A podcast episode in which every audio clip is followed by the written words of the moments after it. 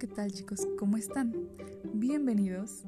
Hoy les hablaré un poco sobre la promoción y educación para la salud. Comencemos. La promoción de la salud es el proceso que permite a las personas incrementar el control sobre su salud para mejorarla. Abarca no solamente las acciones dirigidas directamente a aumentar las habilidades y capacidades de las personas, sino también las dirigidas a modificar las condiciones sociales, ambientales y económicas que tienen impacto en los determinantes de la salud. La promoción de la salud constituye un escalón más dentro del proceso de atención integral, que viene definido por la asistencia, la prevención, la adaptación social a un problema crónico y finalmente por la promoción de la salud.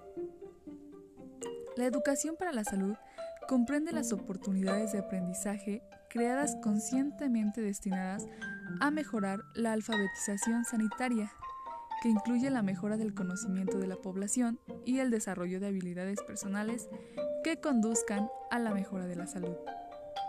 Es un proceso educativo que tiene como finalidad responsabilizar a los ciudadanos en la defensa de la salud propia y colectiva.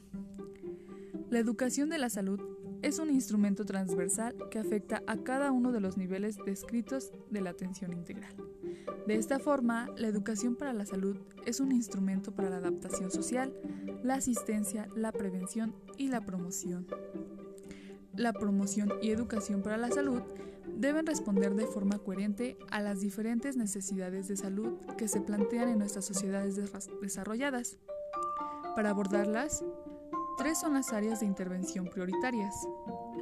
1. Problema de salud. 2. Estilos de vida. Y 3. Transiciones vitales.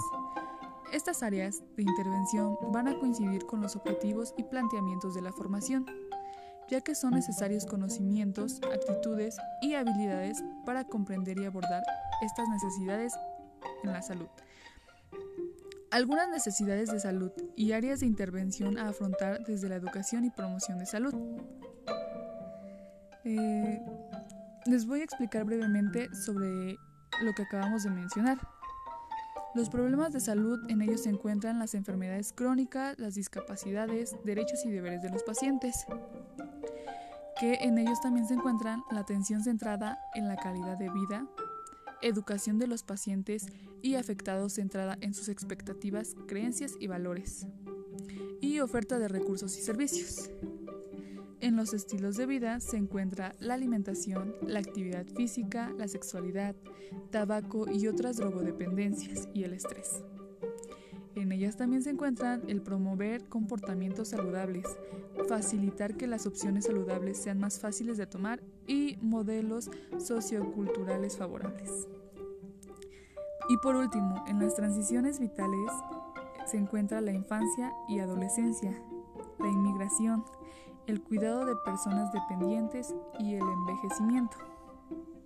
En ellas encontramos el favorecer las coordinaciones para el desarrollo de la identidad personal y el proyecto de vida, oferta de recursos y servicios, modelos socioculturales favorables y el desarrollo de habilidades personales y sociales.